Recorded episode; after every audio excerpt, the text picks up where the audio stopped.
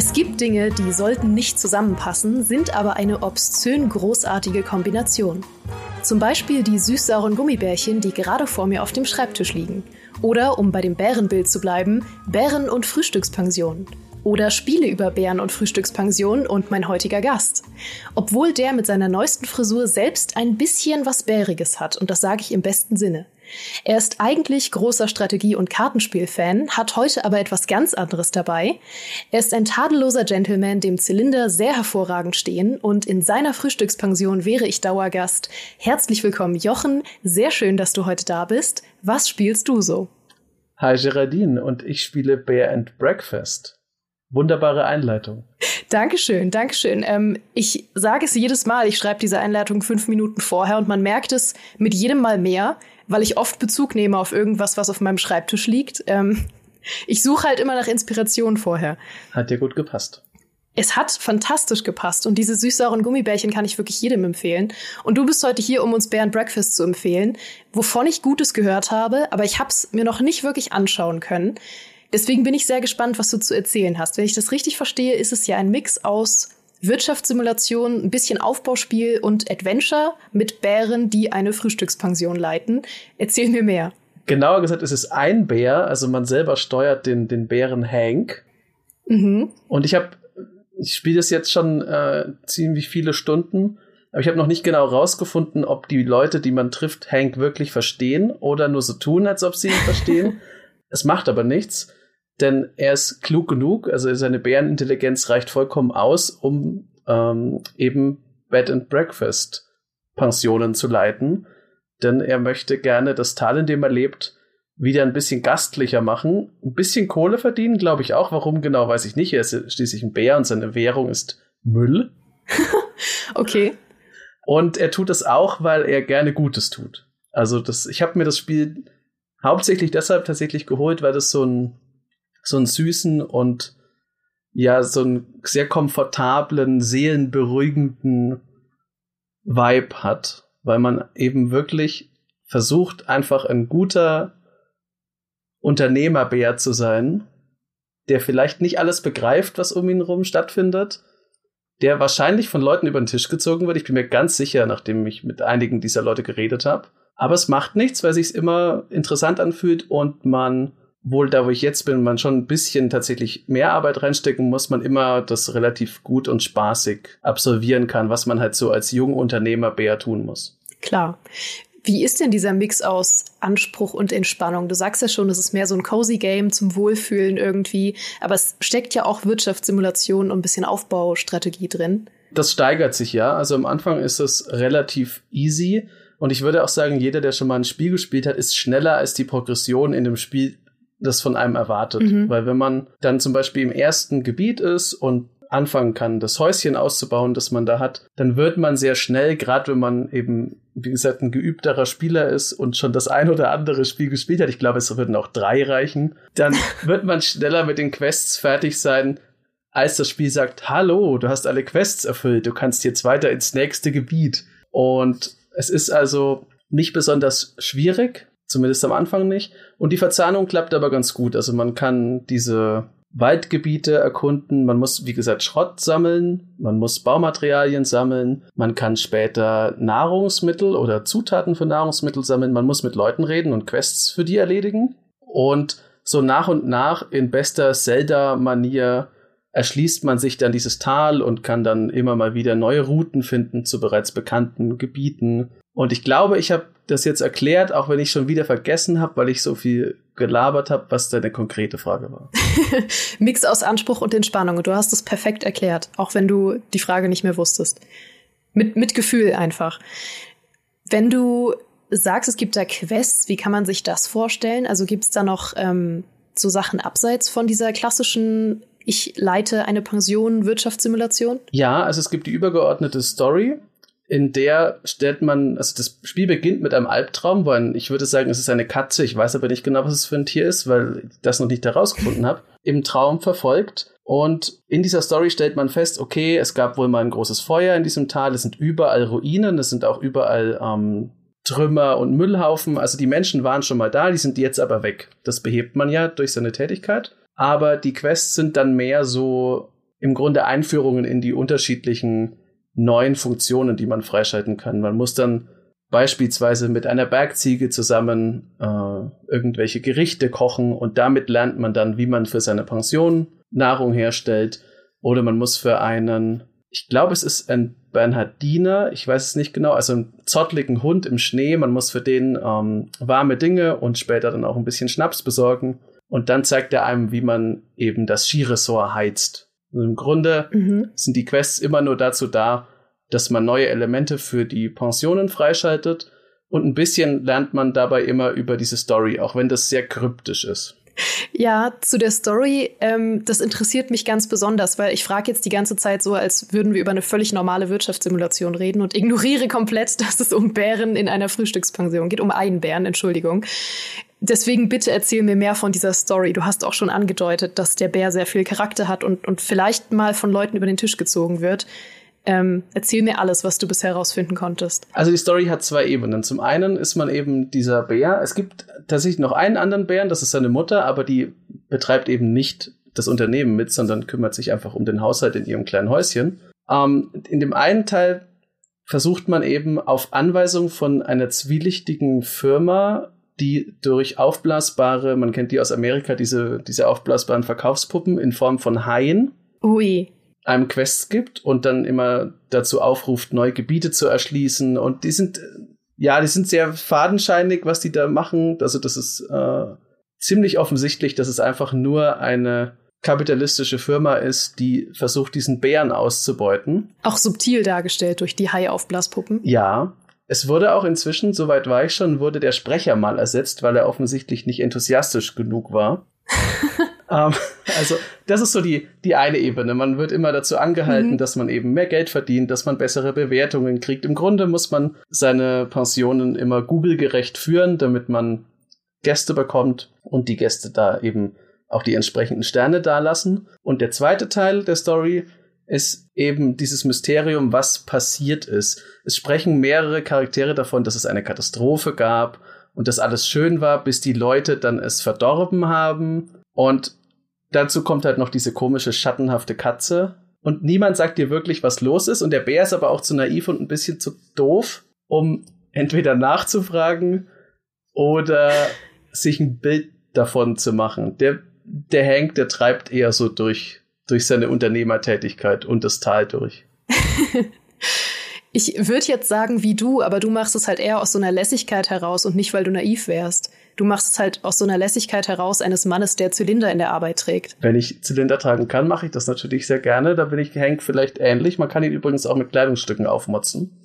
Passend Fantastisch. dazu. Auch Zylindern? Ich habe noch keinen Zylinder gefunden. Äh, ich hatte ganz lang eine Kappe und so Hosenträger, mit der ich aussah wie so ein bisschen wie so ein Mager-Trucker.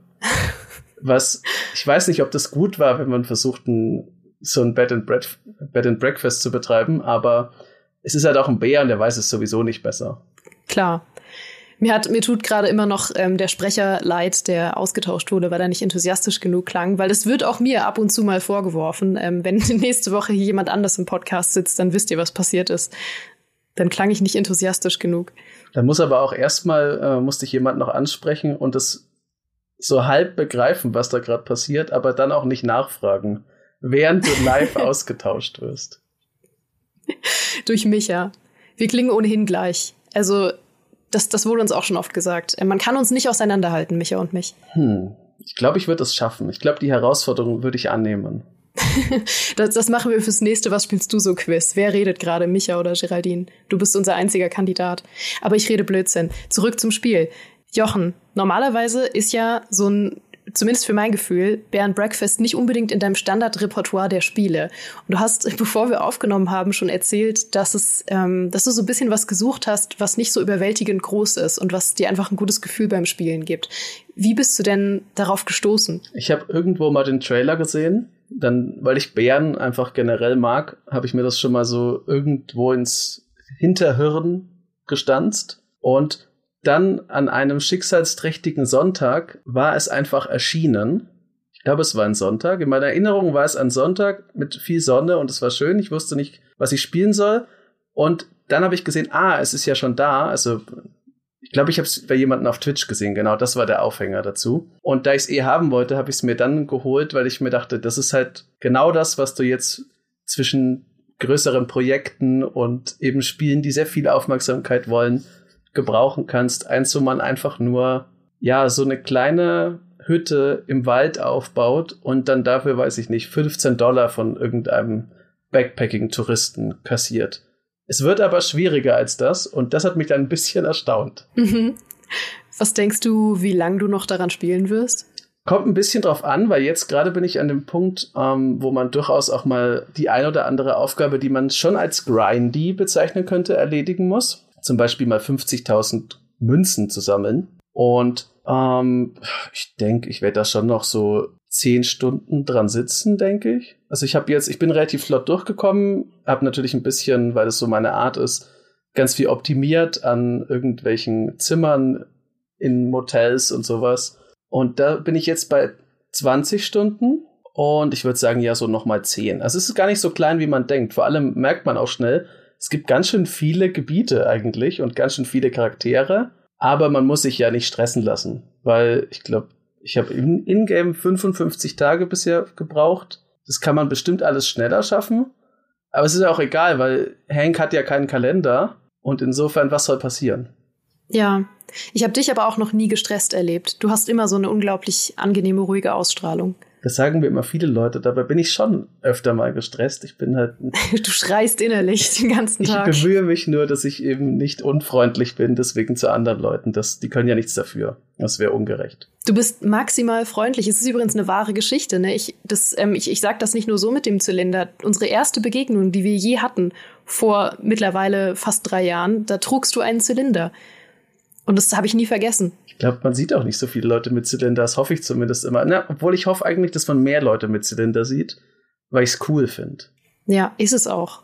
Können wir auch, müssen wir auch durchsetzen irgendwann im Büro. Aber äh, eine Sache wollte ich dich noch fragen wie, du weißt ja, ich bin großer Aufbauspiel-Fan und es hat ja einen gewissen Aufbauspielfaktor. Also wenn ich mir das so angucke, es ist ja so eine quasi Draufsicht, ein bisschen wie Rimworld wahrscheinlich. Ja.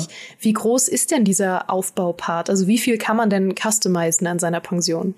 Schon relativ viel. Du musst auch ab einem gewissen Punkt äh, da ein bisschen mehr Hirnschmalz reinstecken, weil am Anfang reicht es noch, dass du Komfort und Deko erfüllst. Ich glaube, das, das, ist der Name von den zwei ähm, Attributen, die die Gäste brauchen.